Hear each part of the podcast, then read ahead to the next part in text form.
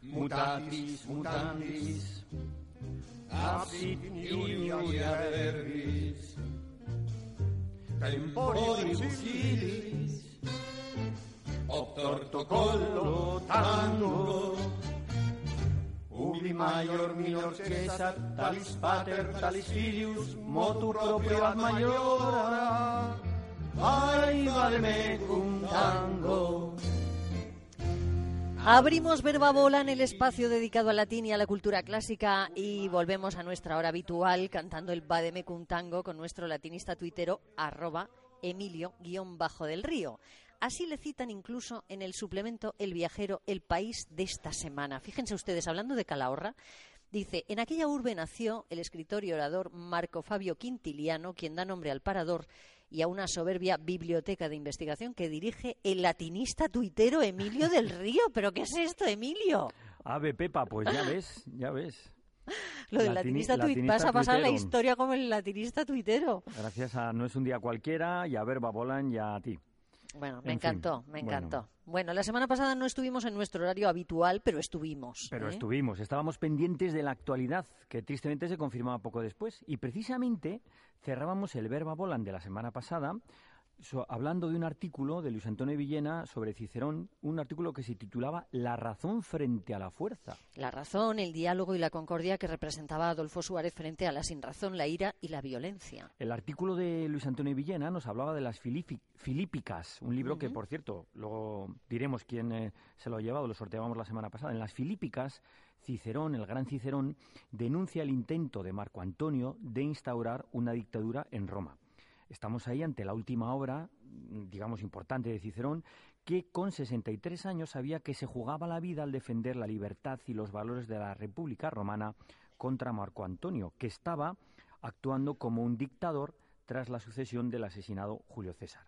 Los españoles estos días hemos recordado a Suárez por su papel decisivo en la transición de la dictadura a la democracia. Por cierto, podríamos decir un invento, la democracia, y una palabra de origen griego. Democracia es el poder del pueblo, ¿no? Eso es democratía en griego, en latín democratia, de demos y kratos. Demos es pueblo.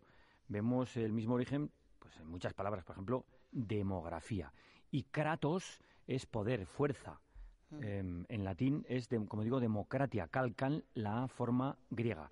Y el partidario de que no haya ningún gobierno, ese es un Un ácrata o un anarquista. Claro, acrata con la A privativa, que quiere decir falta de, o también anarquista. En este caso eh, viene de anargía en griego, anarquía, también con la A o an privativo, y argi, archi, eh, que es ser primero, mandar, es decir, ausencia de poder público, según el diccionario de la RAE, desconcierto o barullo. El verbo griego es arjo, que es yo mando, yo gobierno. Bueno, esta regla tenemos en muchas palabras. Bueno, en monarquía, por ejemplo. En monarquía, por, por un lado tenemos arjo o argi, argía, y por otro mono, uno solo, monólogo, monoplaza, monoteisto, monoteísta, que solo creen, que creen un solo Dios. Pero la segunda parte de monarquía, argi, la tenemos en oligarquía, oligo es poco, arquitecto, tectones, constructor, albañil, el jefe de la obra.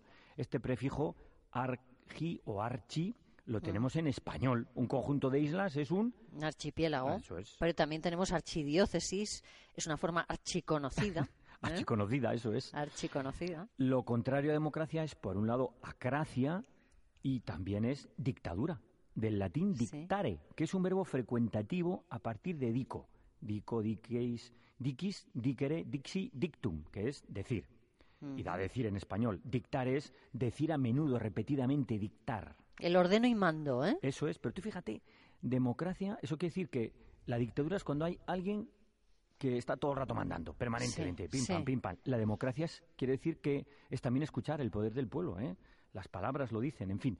Eh, la época que vivimos al pasar de la dictadura a la democracia fue la transición, en latín transitio, que es un compuesto de trans y el verbo eo, eois, ire, ibi, itum, esto da ir, la acción de pasar, transitio, el tránsito, de ahí viene tránsito y, en fin, transeúnte, es el, el Claro. participio presente. Y la transición que nos tocó vivir fue un cambio de régimen. Claro, cuando hablamos de régimen hablamos no de dietas, aunque con algunos regímenes se pasa mucha hambre, sino del conjunto de las normas que nos damos como sociedad. Régimen viene del verbo rego, regis, regere.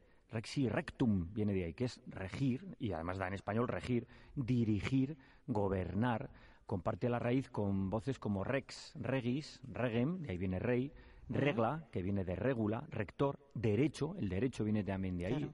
Y es que un régimen político, como uno dietético, alude a, las reglas, a las normas que nos ponemos. las normas que nos permiten eh, convivir, leyes como la Constitución, que sirven para organizarnos, para vivir en libertad sin ira. Normas que en Roma dictaban los mayores, los senes, senex, senis, de Senex precisamente viene Senatus, lo que estaba formado por las personas mayores. Porque eran los mayores los que aconsejaban y dictaban las leyes, ¿no? como decía la canción de la transición, ¿no? Dicen los viejos. Dicen los viejos que en este país hubo una guerra y hay dos Españas que guardan aún el rencor de viejas deudas Dicen los viejos que este país necesita palo largo y mano dura para evitar lo peor. Pero yo solo he visto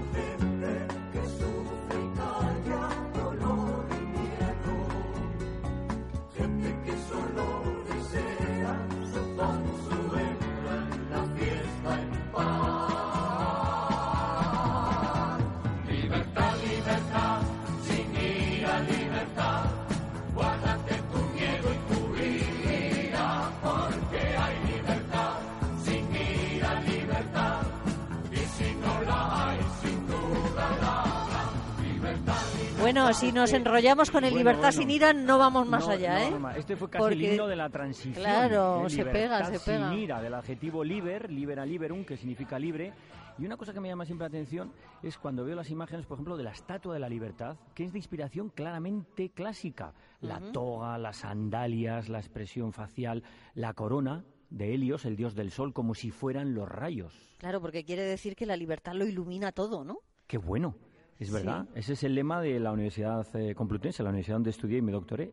Libertas perfundet omnia luce. La libertad perfundet, esparce omnia sobre todas las cosas, luce con su luz. Mm. Mira que se ha escrito y se ha cantado sobre la libertad, ¿eh? Bueno, muchísimo. De todas las canciones me quedo con la de Nacha Guevara. Fantástica. Yo te nombro libertad.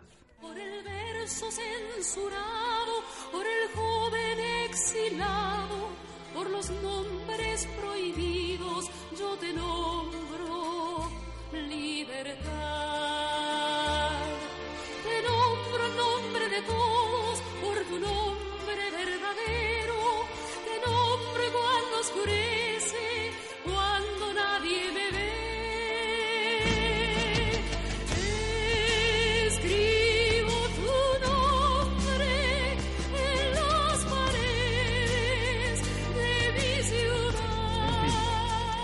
Bueno, bueno, nos está saliendo una sección muy musical, Emilio. Bueno, volviendo a Libertad sin ira, de ira viene airado, que no es que le haya dado a alguien un aire, sino que está colérico. Bueno, igual que irascible, iracundo, de ahí viene, también, ¿no? Lo contrario de ira sería... Tranquilidad, es lo contrario de ira. En latín, tranquilitas. Del mismo modo que transire da transición, de trans más quietus, tenemos la voz tranquilidad del verbo latino quiesquere, que es, que es calmarse, reposar. Séneca escribió el Tratado de Ira y poco después escribió lo contrario, de tranquilitate animi. Pues sin ira, al contrario, con tranquilidad, se nos va yendo el tiempo, tempus fugit. Nos tenemos que saltar saludos hoy porque vamos mal de tiempo. Así que vamos, a, la, a la pregunta. Preguntábamos cómo se llaman los dos monasterios de La Rioja de San Millán de la Cogolla, donde se encuentran las primeras palabras escritas en español, uno arriba y otro abajo. Era muy fácil. Yuso y, Suso. Los explicaremos en el Verba Volan que viene, un lugar precioso estos días nevado, digno de visitar para todos los amantes de la lengua y de la cultura. Ahí están las, eh, ahí se escribieron, vaya, las glosas emilianenses que elevaron estos monasterios a categoría, a la categoría de patrimonio de la humanidad. Son los, las primeras muestras, digamos, de la transición. Hemos hablado de la transición democrática, pues de la transición, en este caso del latín a lo que hoy conocemos como español o castellano. Sí, señor. Hermosa metáfora esa. Y como dices, hermoso paraje. Me encanta San Millán de la Cogolla. ¿Quién se lleva las Filípicas, edición cátedra? Por correo electrónico, Miguel Ángel Merino de La Raga en Navarra.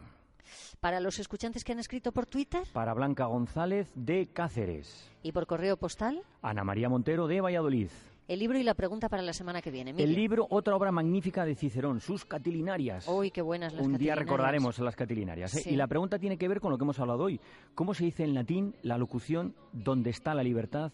está mi patria, que es casi el lema de la mm. famosa canción de la borreta que citabais ayer el doctor Pardo y tú, ¿eh? Habrá un día en que todos... Exacto. Pues eso.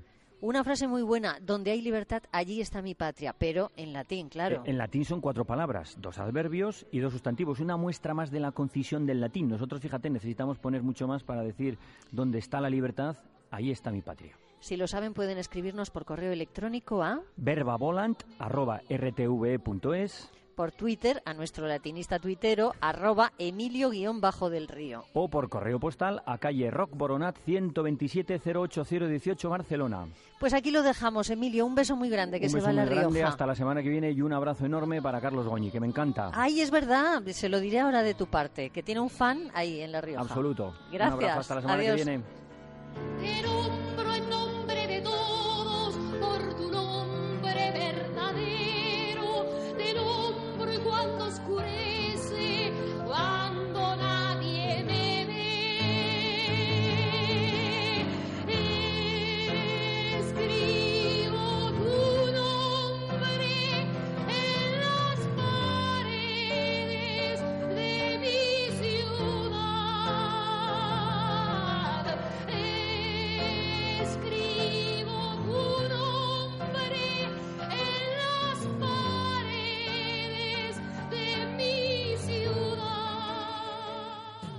Siglos